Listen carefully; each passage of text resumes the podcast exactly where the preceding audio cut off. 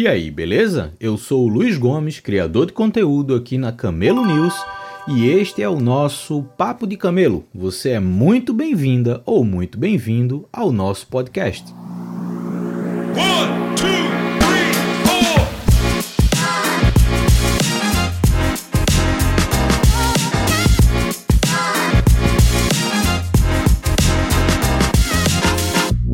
Estamos começando mais um Papo de Camelo. Hoje a gente vai conversar com Paulo Ibri. Acertei seu sobrenome, Paulo? É Ibri ou Ibri? Ibri. Ibre. Então a gente vai conversar hoje com Paulo Ibre da Typical e a gente vai entender um pouquinho mais sobre o modelo de negócio deles, como é ter uma empresa onde além de tecnologia você tem produto, você tem fabricação, distribuição, enfim, vai ser um papo onde a gente vai conseguir falar sobre coisas interessantes para quem está no ecossistema de startups e quem quer pensar negócios além de software. Então, Paulo, como eu sempre começo com todo mundo aqui, a primeira pergunta que eu lhe faço é: quem é você e como é que você chegou até aqui? Luiz, é, antes de mais nada, queria agradecer o convite. Um prazer estar aqui com você, um prazer participar do programa. É, eu vim do mundo corporativo, né, sempre trabalhando na área de vendas e marketing para produtos de bem de consumo, então foi algo que norteou um pouco a minha escolha de criar uma startup dentro de, uma, é, de um segmento de economia real, de uma indústria. É, eu comecei a minha carreira profissional pós-estagiário, então assim, a, a carreira executiva mesmo na Red Bull, então foi uma grande escola para mim, eu fiquei lá por praticamente sete anos na área comercial.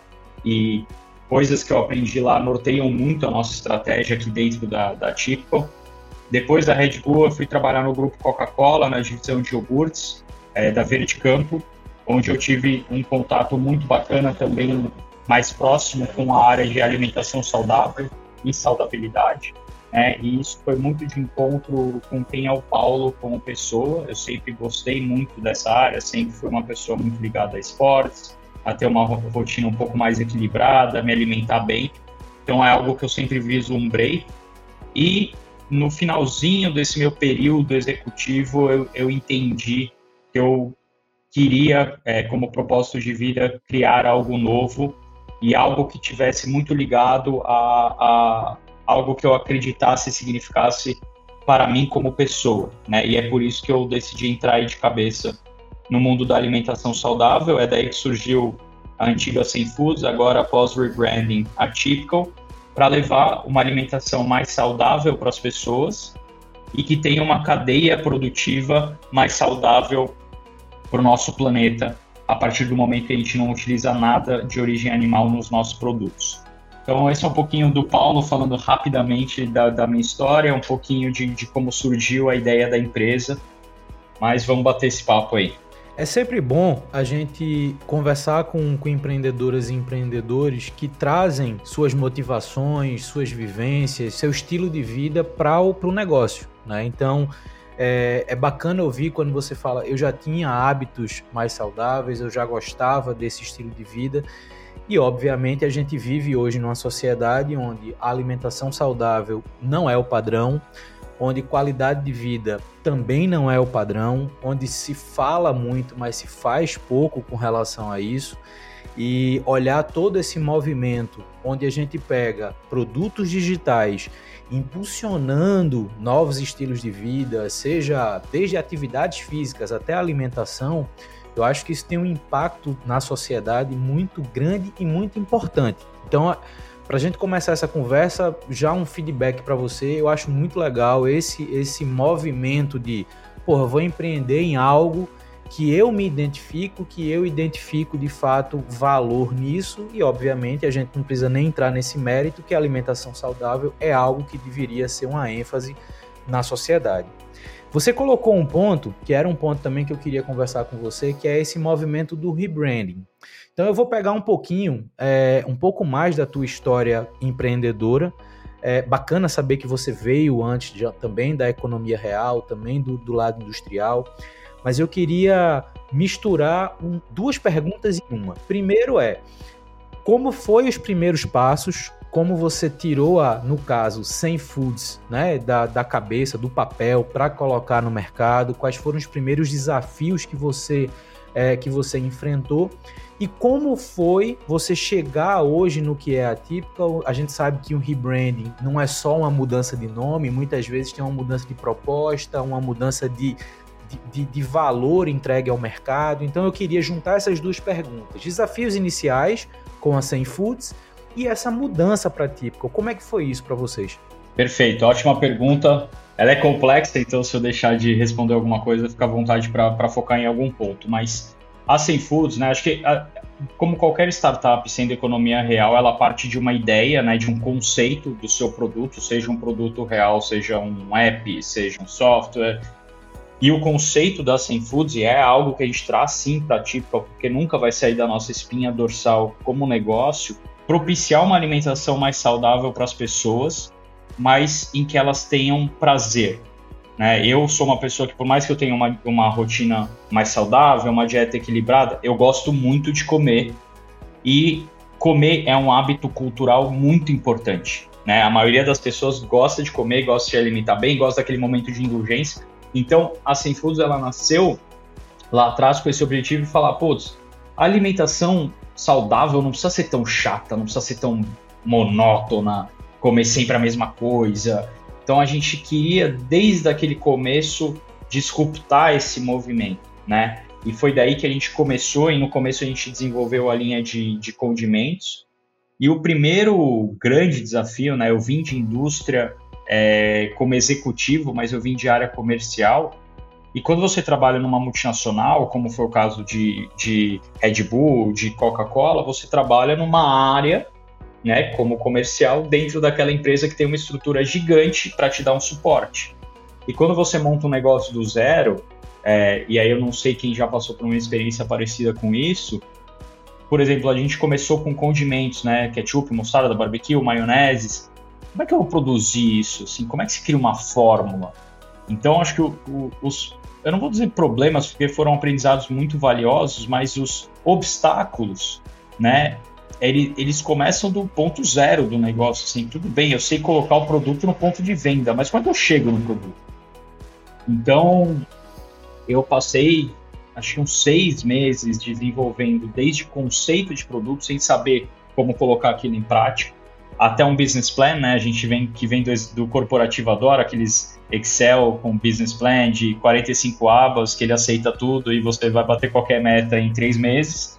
É, e eu, eu formulei tudo isso e fui para rua, vamos dizer assim, né? E, e, e, foi um, momento muito de formiguinha, assim, de bater de porta em porta, pesquisar no Google como é que se fabrica um ketchup, quem que desenvolve fórmula de ketchup.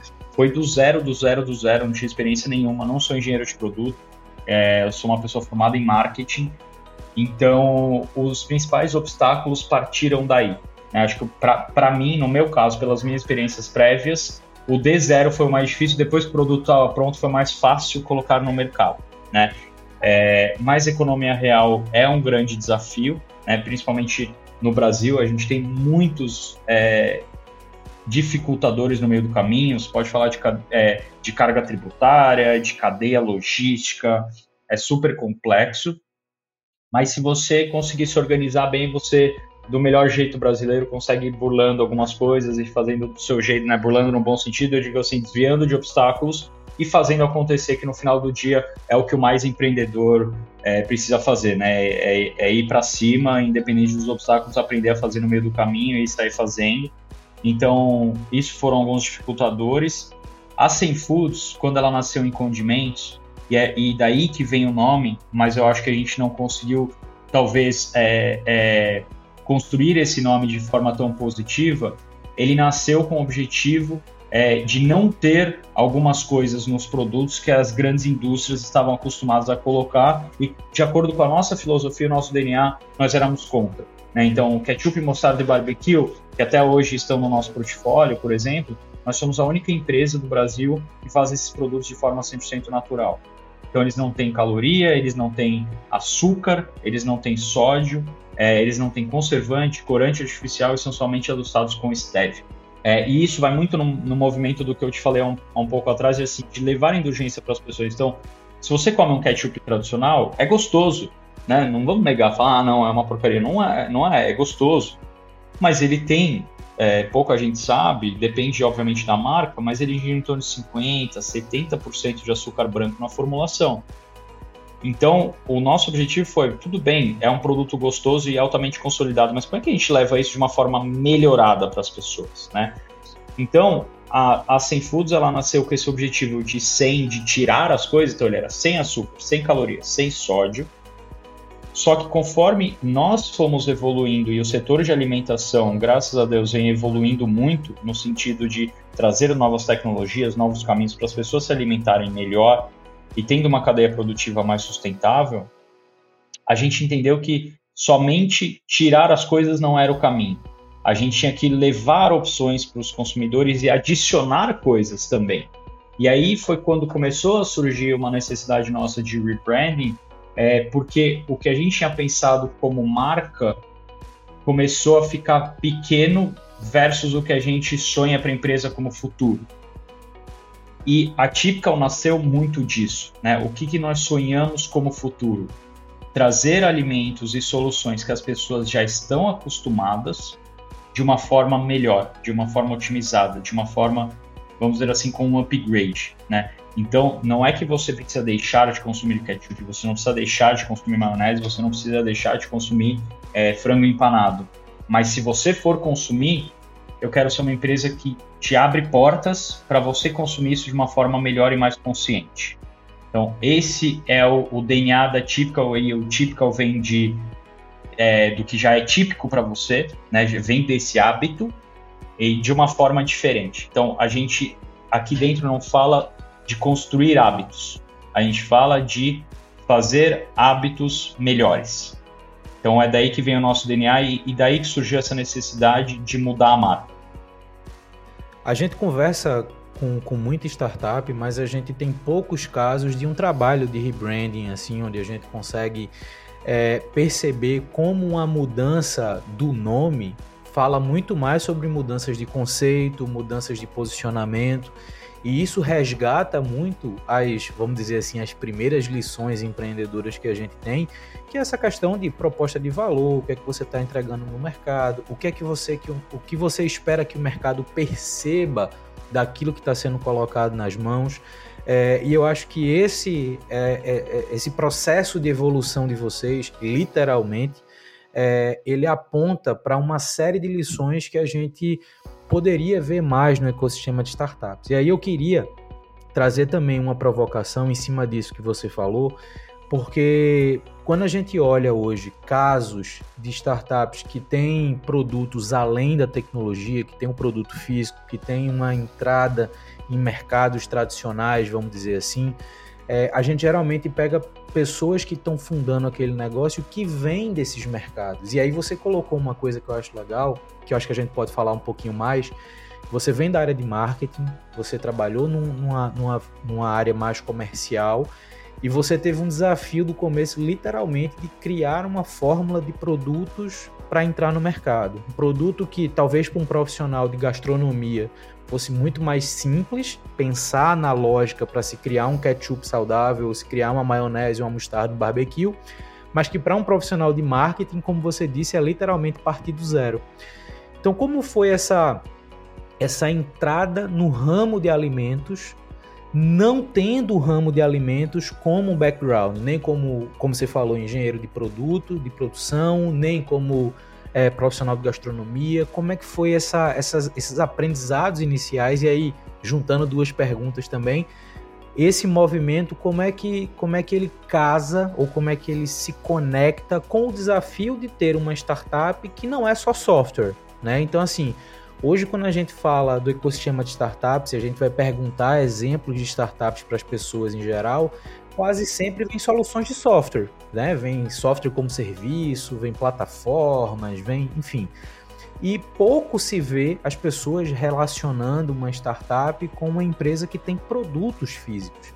E aí, como é que foi esse movimento? Vou entrar no ramo de alimentação agora como um profissional do ramo de alimentação e também eu vou mostrar para o mercado uma proposta de startup que não é só software, que tem produto, como você falou, que tem a dificuldade da cadeia de produção, da cadeia de distribuição. A gente sabe que o Brasil, a logística é um ponto fora da curva no lado ruim comparado com o mundo, né? Então, como é que foi isso? Quais foram esses desafios e, e, e como é que hoje vocês é, é, vivem isso no mercado?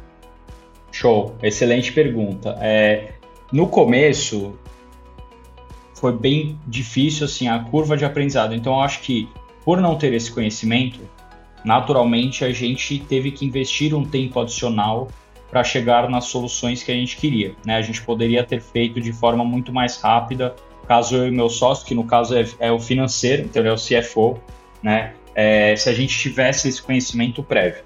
Obviamente que ao longo da nossa trajetória, a gente nasceu em 2019, a gente foi corrigindo isso e hoje a gente tem um time de P&D e tecnologia interno.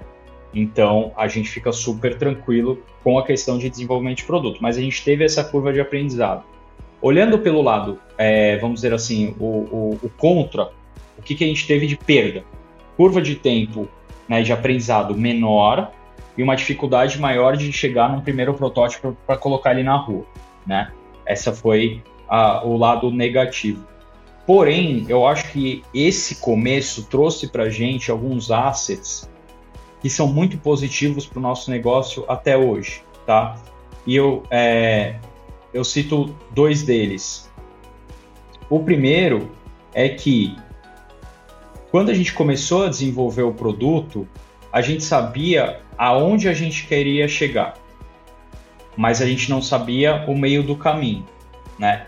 Então, a, a nossa ignorância, no bom sentido, acabou ajudando porque é muito, e eu acho que empreendedor mesmo, startup mesmo, tem muito aquela frase que assim, não sabia que não sabendo que era impossível foi lá e fez. Isso eu acho que ajuda muito, porque aí a gente sempre fala, pô, você está no, no meio do, do problema, você está no furacão do problema, você não consegue ter um olhar de fora.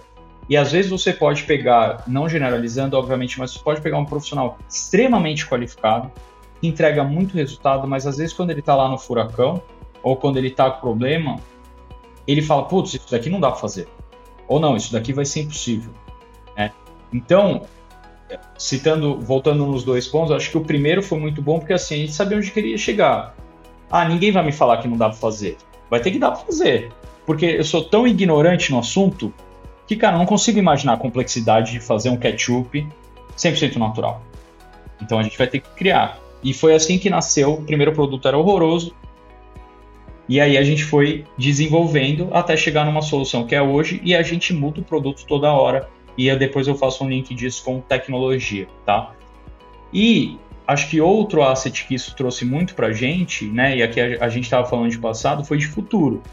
Então, como a gente, obviamente que a gente está dentro já do setor de alimento há muito tempo, a gente já está mexendo com indústria, já conhece algumas limitações, mas quando a gente vê coisas que podem ser feitas ou benchmarks lá fora, a gente fala, meu, a gente tem que fazer isso. A gente tem que disruptar o mercado mais uma vez. E a gente está num movimento agora, né, e eu espero que a gente possa falar no segundo semestre de novo para eu te dar mais detalhes sobre isso, mas em que a gente está construindo uma tecnologia completamente nova, que não existe na América Latina, está começando a aparecer no Vale do Silício, é, em que a gente olhou e falou, meu, isso daqui é a gente, a gente tem que fazer isso. E a área técnica falou, não, você está louco, isso aqui é impossível caras estão gastando 500 milhões de dólares em pesquisa. Ah, meu, tá bom, mas a gente vai fazer. E a gente está nessa quase dois anos, né? E a gente vai lançar no segundo semestre. Então, eu acho que essa ignorância, a gente conseguir olhar pelo lado positivo, ela tem algo muito bom. Porque você acaba desafiando o status quo das pessoas que têm muito conhecimento e depois elas vão ser as melhores do mundo para executar. Mas em alguns momentos o seu olhar pode acabar sendo menos míope. E acho que é daí também, obviamente, que para tudo, é, ter um time multifuncional é muito valioso, porque cada um consegue, da mesma forma que eu sou um cara comercial, às vezes é uma pessoa de fora e a gente incentiva muito isso aqui dentro. Fala, pô, Paulo, mas por que você não vende assim? O cara nunca vendeu na vida. Fala, caraca, pô, podemos testar isso aí. Então, assim, tudo pode ser novo, né? Ainda mais dentro de uma startup. Você pode fazer as coisas de um jeito diferente. Então, acho que isso foi muito positivo. E aí, quando a gente fala né, de economia real, que foi um ponto que você colocou, eu acho que é muito importante a gente diferenciar, porque a TIPA hoje está no segmento é, chamado de food techs, né? Então, olhando assim, segmento de startup, a gente estaria alocado juntamente com uma um iFood, que é uma food tech, né? Que criou um puta negócio. Só que eu tô com uma economia real. Mas hum, é, não é só porque eu estou na economia real e não sou um software que eu não tenho tecnologia dentro de casa. Né? É isso que a gente gosta muito de separar e é por isso que a gente está vindo com uma nova tecnologia no mercado no segundo semestre que ninguém nunca viu.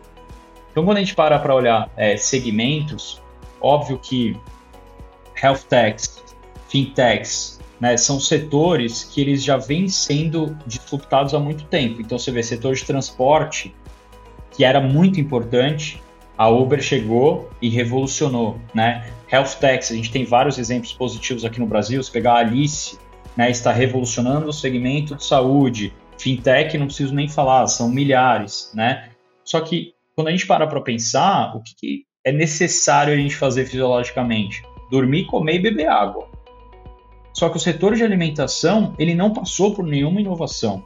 A cadeia de alimento é a mesma, a cadeia de agricultura é a mesma, você tem não sei quantas mil toneladas de produto jogadas fora por ano por ineficiência do sistema alimentar, e você tem uma cadeia alimentar muito baseada em proteína animal, e aqui eu não vou entrar na discussão do animal em si, mas quando você olha cadeia produtiva, já é comprovado por A mais B que a, que a produção de carne, seja carne branca ou carne vermelha, não vai acompanhar o crescimento populacional, não vai acompanhar. Então é um segmento que está carente de disrupção. Ele precisa de algo novo, senão a sociedade vai passar problema. Né? Então, às vezes a gente fala, putz, a economia real é mais um produto de prateleira, mas sem esses produtos a gente vai ter muito problema lá na frente. Né? Então, acho que esse é o primeiro ponto. E aí, quando a gente fala de tecnologia, a gente, de novo, está né, tá desenvolvendo uma tecnologia que vai ser patenteada, né? então tem tecnologia por trás, só que ela é aplicada no produto que você vai comer, não está no seu celular. Né? Essa é a diferença.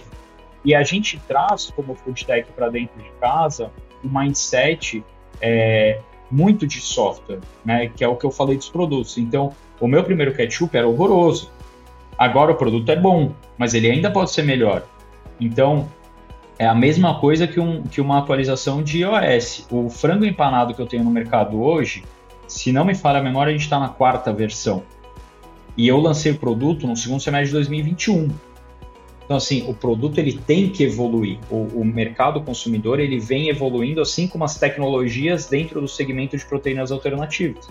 Então, eu também evoluo. O mindset de uma startup de produto real tem que ser o mesmo mindset de uma de software. A grande diferença é que o meu produto não está no celular, está comendo.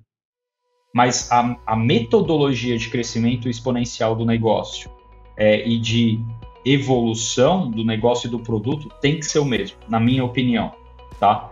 Então acho que é, é super importante fazer esse paralelo porque a gente está falando muito de tecnologia e é uma tecnologia muito mais necessária por bem ou por mal que um aplicativo. Eu gostei da, da comparação que você fez no começo, né? Pô, mas eu, eu, minha ignorância, vamos dizer assim, né? Meu desconhecimento. E eu gosto dessa comparação porque uma das coisas também que a gente preza muito nesse, nesse meio de startup são pessoas empreendendo, mas dispostas a aprender. E quase sempre, quando a gente olha cases onde a empreendedora ou empreendedor traz uma experiência pessoal, profissional naquele mercado, é uma tendência de tentar aplicar essa, esse conhecimento como a verdade desse negócio que está surgindo. E o fato de vocês partirem do zero no que diz respeito à produção e ter a consciência de que não sabiam sobre aquilo, despertou em vocês ou construiu em vocês essa, esse mindset de eu preciso aprender. E se eu não sei como fazer, não tem como eu acreditar que é impossível. Eu preciso descobrir esse processo. E, e, essa mentalidade eu acho que ela é muito bacana, ela é muito saudável nesse processo, você estava falando aí da primeira versão do ketchup, eu pensei, cara, esse é o melhor exemplo para a cidade MVP, né? Então assim, você literalmente criou uma receita de ketchup, botou para o mercado. Hoje você olha para aquela primeira receita e você fala, é horrorosa, mas ainda bem que ela existiu, ainda bem que ela foi a, a entrada para o mercado para você descobrir o que é que faz para melhorar, para você descobrir qual o próximo passo dela. Uma outra coisa que você colocou também que eu acho Cara, é, é, confesso a você que é a primeira vez que eu converso com alguém que fala isso. Você está atuando com uma tecnologia de economia real, de um produto tangível, palpável, mas você colocou com uma clareza muito grande a, a proposta de, bicho, eu sou uma, uma startup de tecnologia que você não tem no celular, você come, mas a minha cabeça e o meu comportamento tem que ser igual a de quem está desenvolvendo uma tecnologia para celular, né? Um, um, software, um serviço digital. E isso eu acho muito bacana, por quê? Porque quando a gente faz um paralelo disso que você falou com a mesma indústria de alimentos que a gente tem como tradicional, né? Os grandes fabricantes de, de comida e de, de, de é, é, é toda essa composição do mercado de alimentos, a gente pega muito aquela máxima de minha fórmula tem que durar 100 anos aquele produto ele tá daquele jeito e ele tem que ser daquele jeito e é por isso que as pessoas vão me consumir. Só que na real, o que você está trazendo é que a dinâmica não só de mercado de software, mas a dinâmica da sociedade sustenta uma proposta de evolução no que a gente come também. Né? Então, essa visão de, cara, a, a as nossas provisões de proteína animal elas não acompanham a demanda que a gente vai ter de sociedade. E você já entender que esse é um movimento que precisa de uma adequação, que a tua fórmula de um produto precisa mudar, seja na, na constituição dele, seja na apresentação, na dinâmica de venda, e, e isso ser a mesma dinâmica de você desenvolver um software, cara, parabéns. É, é isso que, que eu particularmente nunca ouvi e eu acredito muito que quem está ouvindo a gente aqui ou ouviu pouquíssimo ou também não ouviu alguém falar sobre isso com a clareza que você falou. Então, esse ponto, cara, sensacional. É, outro ponto que você colocou, só para não deixar ele passar, é isso que você falou do lançamento do segundo semestre, que traz uma discussão que eu também queria ver mais nesse ecossistema, que são startups criando suas patentes. Né? Você fez uma comparação com o que está sendo feito hoje no Vale do Silício. E uma das coisas que sustenta o que a gente entende hoje como Vale do Silício é a capacidade de você criar patentes. Né? As empresas de tecnologia, ou aquelas, principalmente as mais antigas, as maiores e mais consolidadas, cara, tem uma fonte de renda praticamente voltada às suas patentes. E, e esse desenvolvimento de pesquisa, esse desenvolvimento de, de uma estrutura formal daquilo que você está colocando no mercado, isso também deveria ser mais explorado entre as startups. Né? A gente pega muito um movimento onde os produtos eles parecem meio que não desmerecendo, mas eles parecem muito cópias uns dos outros aplicados a mercados diferentes ou a propostas diferentes.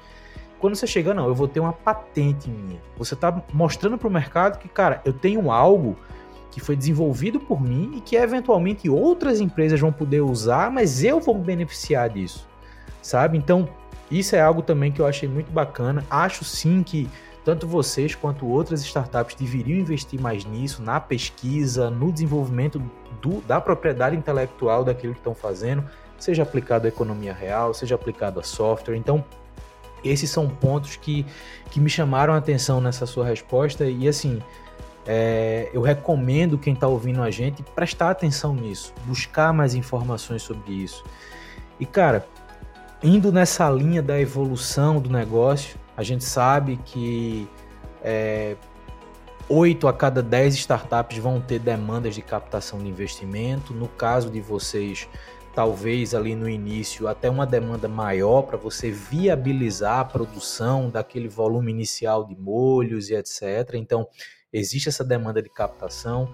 Existe também hoje um cenário onde o acesso a investimento ele não está tão fácil como era pré-pandemia, né? Então, se a gente for olhar para esse cenário de investimentos, ele está mudando um pouco. O que para vocês pode não ter um impacto tão grande, porque como você está ligado à economia real, você tem como metrificar a relação custo-receita de uma forma muito mais tangível do que a venda só de software. Mas eu queria trazer esse ponto do investimento, porque olhando a história recente de vocês, vocês captaram investimento com Bernardinho. E aí eu queria, de novo, misturando sempre duas perguntas, né?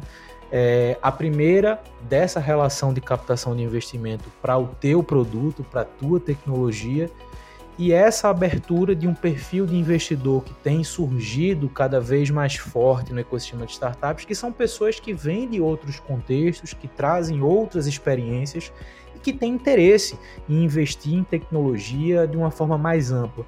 Como é que foi essa, esse processo para vocês? Eu não sei se foi a primeira captação ou a última, enfim, mas conta, conta um pouco dessa relação de vocês com captação de investimento e, e, e esse case específico com o Bernardinho. Legal. É, foi a nossa segunda captação, né? Agora foi uma rodada que a gente chama de Seed.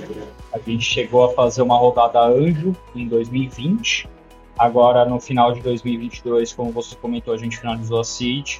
Dentro dessa seed é, entraram como sócios Bernardinho, Bruninho, também é sócio nosso, é o filho do Bernardinho, é, e um fundo de investimentos de venture capital. É, então acho que a gente teve um timing muito bacana de captação, porque é um momento em que o mercado começou a secar um pouco em termos de venture capital, como você comentou. Então, enquanto outras empresas já estavam, vamos dizer assim, numa rotina de queima de caixa um pouco mais acelerada, já se programando para uma próxima captação, a gente conseguiu captar e entrar numa zona aí um pouquinho mais favorável de tranquilidade, conforto a gente nunca pode ter, mas de tranquilidade para pensar com mais calma nos próximos passos, né? O mercado de venture capital ele vai ser muito difícil em 2023, mas de novo, se você for empreender achando que muito difícil é impossível, nem comece, né? Então a gente acredita que sempre, e eu já ouvi diversos fundos falando isso, sempre tem espaço para projetos fora da curva. O que eu acredito que está acontecendo é muito projeto similar, como você comentou. Antes era até mais fácil nesse contexto captar investimento, até porque a economia estava ajudando. No nosso caso aqui, a taxa Selic era mais baixa, então você acaba tendo mais apetite para risco, é natural. E o apetite para risco hoje em dia está menor, mas ele existe. Então, aonde há bons projetos e boas pessoas para tocar os projetos, eu acredito que é, vai haver boas captações, só que elas vão ser mais escassas, né? Então cada um tem que procurar o seu espaço, procurar como se reinventar dentro do seu próprio negócio, seja para ter um PNL mais saudável, seja para ter um plano de negócio inovador. E a nossa captação foi muito nesse sentido, né? Claro que tudo que a gente fez até hoje a gente é muito grato, trouxe a empresa até aqui, né, é, levou para o mercado é, novas possibilidades de produto. Tudo que a gente fez dentro da nossa estrutura, nós somos talvez o primeiro do Brasil a colocar no mercado, seja a nossa linha de empanados feita à base de ervilha, nós somos os primeiros. Molho 100% natural, continuamos sendo os únicos. Maionese feita de abacate, então você precisa se reinventar. O que acontece é que, dado esse movimento e o que a gente acredita como futuro da alimentação, a gente está dando um passo agora de reinvenção muito arrojado, né? muito exponencial, que pode levar não só a empresa, mas o mercado para um outro patamar. E isso fez muito sentido é, para o fundo e no caso do Bernardinho, não só de ver como o nosso negócio vem evoluindo ao longo do tempo, mas como a gente é eternamente, no bom sentido, descontente com o status quo e querendo sempre se reinventar, não só como negócio, mas como produto e como tecnologia. E a partir do momento que a gente quer se reinventar, e a gente já provou, né? A gente começou em molhos, ketchup e mostarda barbecue, aí a gente entrou em maionese, a gente entrou em produtos análogos à carne, né? As proteínas à base de ervilha que a gente tem, conseguiu colocar no mercado e agora está construindo uma tecnologia inexistente na América Latina é, o investidor entendeu que a gente consegue, passo a passo, comprovar o nosso modelo, né, a nossa estratégia de negócio, reinventando o que a gente acredita como alimentação saudável. E o Bernardinho, obviamente, por estar ligado ao mundo do esporte, assim como o Bruninho, né, que é atleta, entenderam que tanto como para nós, né, pessoas, vamos dizer assim, comuns, como para atletas de alta performance, é necessário reinventar a alimentação. Eles precisam ter cada vez mais acesso a produtos mais nutritivos é, e, dada a nossa realidade econômica, acessíveis. Então, acho que isso brilhou muito o olho dos nossos investidores e, por ter vindo também do mercado corporativo, assim como meu sócio, eu acho que a gente tem uma, um mindset bastante pé no chão. Né? Então, nós não somos aquele empreendedor que vai fazer um pitch deck e prometer para o investidor que em três anos a gente vai estar tá dominando o mundo, enquanto a gente sabe que a gente não vai estar. Tá. A gente vai pôr isso no Excel.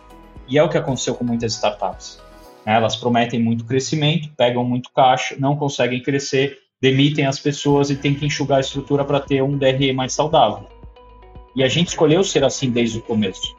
Então, para a gente, o movimento do mercado está sendo positivo, né, no bom sentido, obviamente que a gente não quer ninguém sem capital, mas, de novo, a gente acredita que bons projetos, comprovados, com pessoas boas para tocar, vai ter acesso ao capital. Né? E, e foi essa, essa visão de futuro que ajudou a gente a trazer o Bernardinho e os outros investidores. Eu acho muito bacana que até a proposta do próprio podcast e da minha newsletter, que é nessa, nessa discussão sobre camelos, é, eu costumo brincar e dizer isso algumas vezes que hoje camelo virou trend topic, mas eu comecei a usar antes de virar, né? Então assim é, é algo que eu de fato acredito que, que as empreendedoras e os empreendedores talvez não no curto prazo, mas no médio e longo prazo, a gente vai ver uma geração que vai pensar suas startups a partir também da sustentabilidade financeira.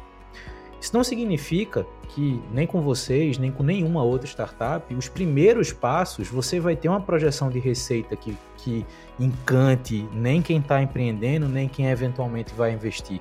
Não é isso.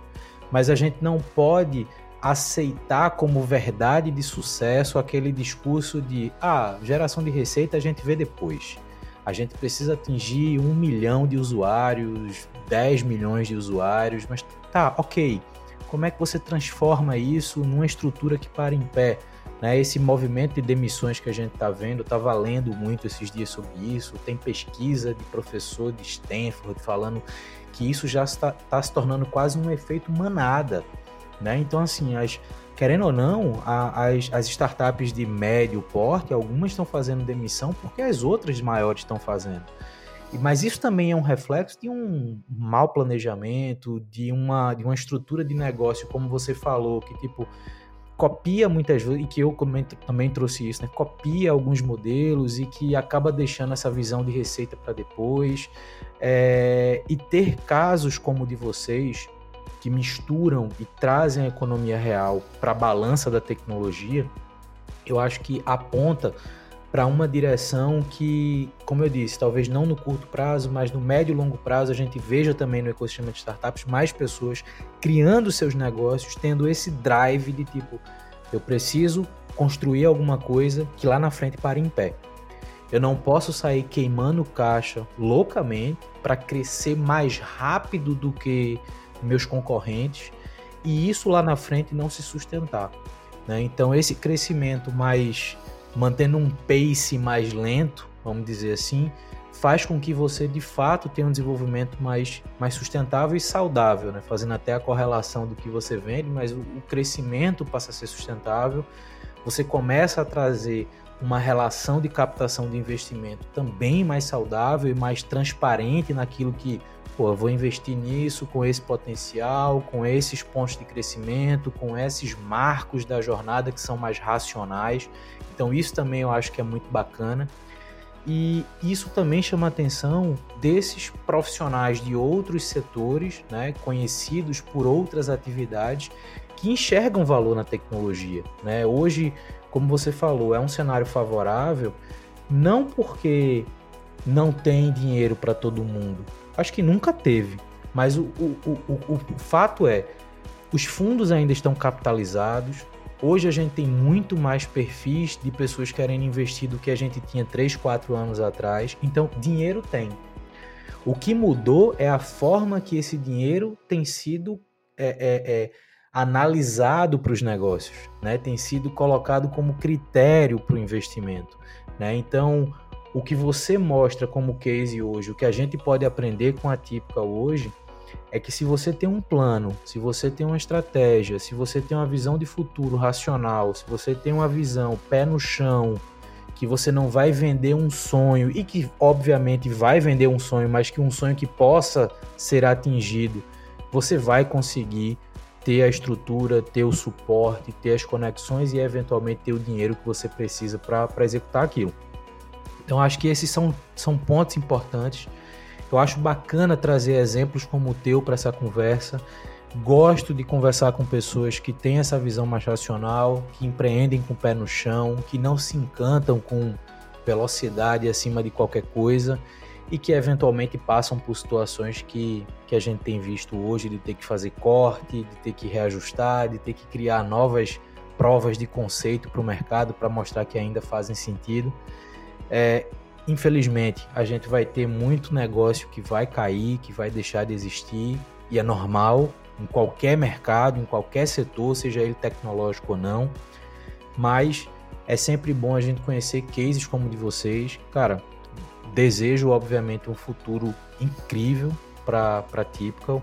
Como você mesmo falou, espero que lá na frente a gente tenha uma outra conversa para essa nova fase da empresa, trazendo talvez um pouco mais, e eu já deixo aqui um compromisso meu, a gente conversar sobre propriedade intelectual, sobre patentes, então talvez seja um momento legal de, de, de vincular essa, é, esse conteúdo também à tua experiência ou ao complemento dessa experiência.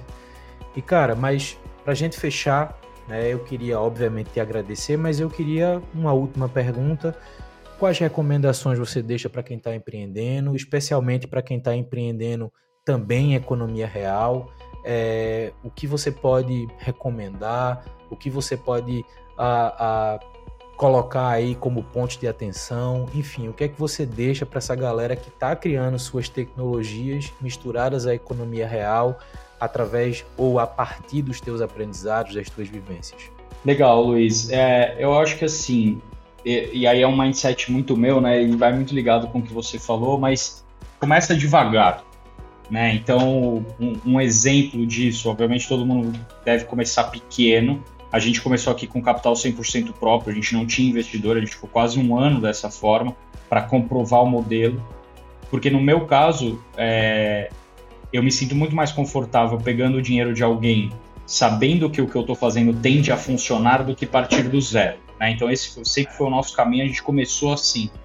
Então, para quem quer começar algo do zero, comece pequeno, né? faça testes, é, um passo de cada vez, porque depois que você achar o, o, o, vamos dizer assim, o seu nicho, o seu caminho, é muito mais fácil você escalar do que você tentar acertar vários alvos ao mesmo tempo. Né? Se você acertar um bem feito, já vai colher muito mais fruto do que ficar tentando acertar diversos alvos. E quem tiver a oportunidade, e eu tive, isso me ajudou muito, começar um negócio tendo uma outra fonte de receita. Porque o começo é muito difícil.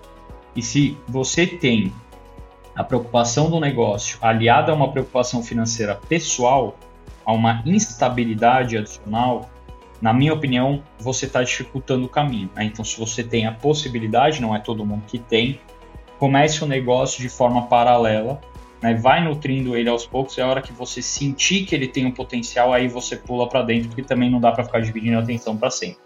Né? É impossível você empreender sem ser full time, mas no começo dá, né? e é praticamente uma escola. Então, acho que essa para mim seria a dica de maior valor, assim, né? Comece aos poucos, tente fazer em paralelo para entender exatamente como que é o negócio no dia a dia. Se você chegou até aqui nos ouvindo, a gente está encerrando mais um Papo de Camelo, mas lembrando que tudo aquilo que a gente conversou hoje e mais algumas informações sobre esse mercado de food tech vai estar tá também associado a uma edição da nossa newsletter, então vai ter mais informações também para você acessar. Todos os contatos, tanto do Paulo quanto da Typical, também vão estar na descrição desse episódio e na newsletter. Então, se você quiser saber mais, quiser acessar as informações sobre a empresa e se conectar com o Paulo, a gente vai deixar isso também é, linkado nas, nas descrições, tanto do episódio quanto da newsletter. Então, se você chegou até aqui, muito obrigado, Paulo, mais uma vez, muito obrigado pela conversa e a gente se escuta no próximo Papo de Camelo. Valeu! Obrigado, foi um prazer.